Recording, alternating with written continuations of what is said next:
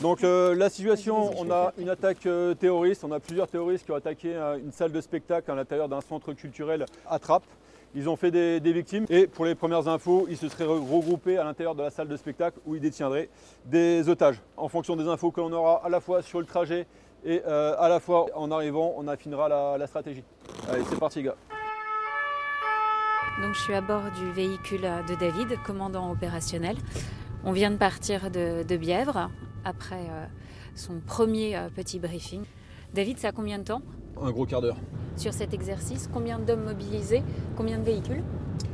Quasiment la, la totalité de, de notre alerte, ce qui représente euh, 30, euh, une trentaine de, de personnes réparties sur euh, presque une dizaine de véhicules. Cet après-midi, par exemple, il y a plusieurs spécialités qui sont réunies autour d'un même exercice.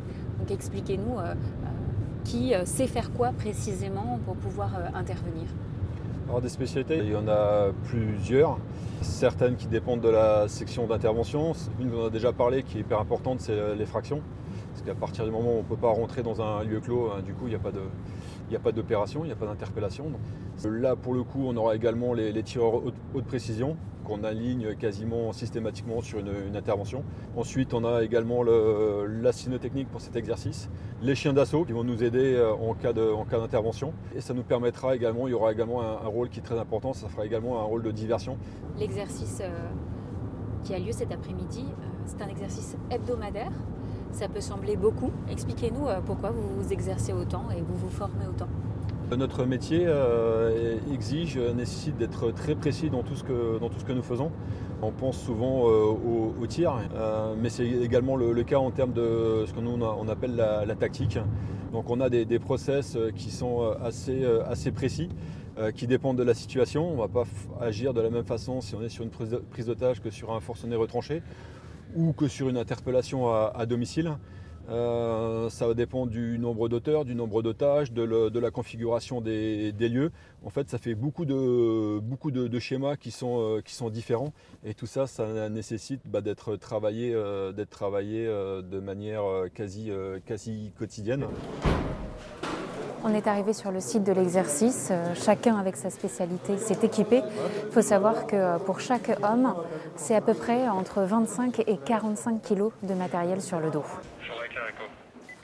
Venez les gars, rapprochez-vous. hein. Ils sont prêts à intervenir. David va faire son dernier brief avant la situation, on a un petit peu plus, euh, on a un peu plus euh, d'informations. Donc on a un groupe de plusieurs terroristes qui est rentré dans une euh, salle de spectacle dans le centre culturel devant lequel nous nous, nous, nous nous trouvons.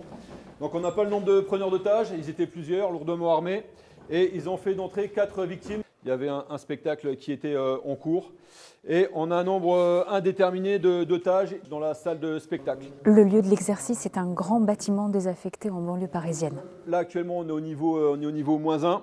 La, la crise a lieu au niveau euh, 0. Premier objectif pour nous, ça va être de neutraliser la personne, le terroriste qui fait la, la patrouille. Donc, un premier sniper qui se mettra en place ici, de manière à avoir un peu tout le, tout le couloir qui fait face à l'amphithéâtre euh, à vue.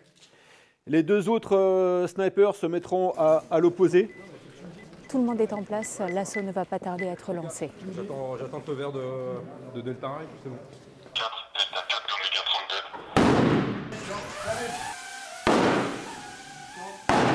32. L'assaut a eu lieu. Les terroristes ont été neutralisés Tiens, on a un autre. et les otages sauvés. Et je crois qu'il n'y en a plus qu'un. Donc là, ça y est, la situation est stabilisée. Et on va assister au dépiégeage avec le chien qui va renifler s'il y a d'éventuels explosifs encore dans la salle. Finex, ça veut dire que l'exercice est terminé. Euh, David, ça s'est bien passé cet exercice. Quelle euh, leçon vous tirez? Alors pour le coup, oui, ça s'est bien passé. Après, c'est vrai qu'on essaie de, coller à, la réalité. On donne quand même assez, d'i- assez d'initiatives à ce qu'on appelle nos, nos placerons. En fait, euh, bah, ce sont des gens de chez nous qui, pour le coup, jouaient le, le rôle des, terroristes. Donc, on a, pour coller à la réalité, on leur donne quand même assez d'initiatives. Bon, évidemment, salle de spectacle, preneur d'otages, euh, beaucoup d'armes, ça fait penser au Bataclan, ça a marqué euh, les esprits pour euh, bien longtemps. Est-ce que depuis les événements du Bataclan, euh, vous avez euh, augmenté euh, la fréquence de ces exercices clairement, il y a eu un avant et un après Bataclan. Quoi. Alors c'est vrai qu'on n'a pas attendu le, Bataclan pour travailler dans les salles de spectacle, puisque ben, le, but c'est de travailler à chaque fois sur des sites euh, différents. Donc varier les, vari- varier les scénarios, varier les sites euh, d'entraînement. Donc euh, on avait déjà commencé à le, faire, mais il faut, c'est vrai aussi, pour être honnête, ben, que après le Bataclan, c'est quelque chose qu'on a travaillé certainement un peu plus euh, après qu'avant. On essaye de coller à la réalité, c'est le, le but.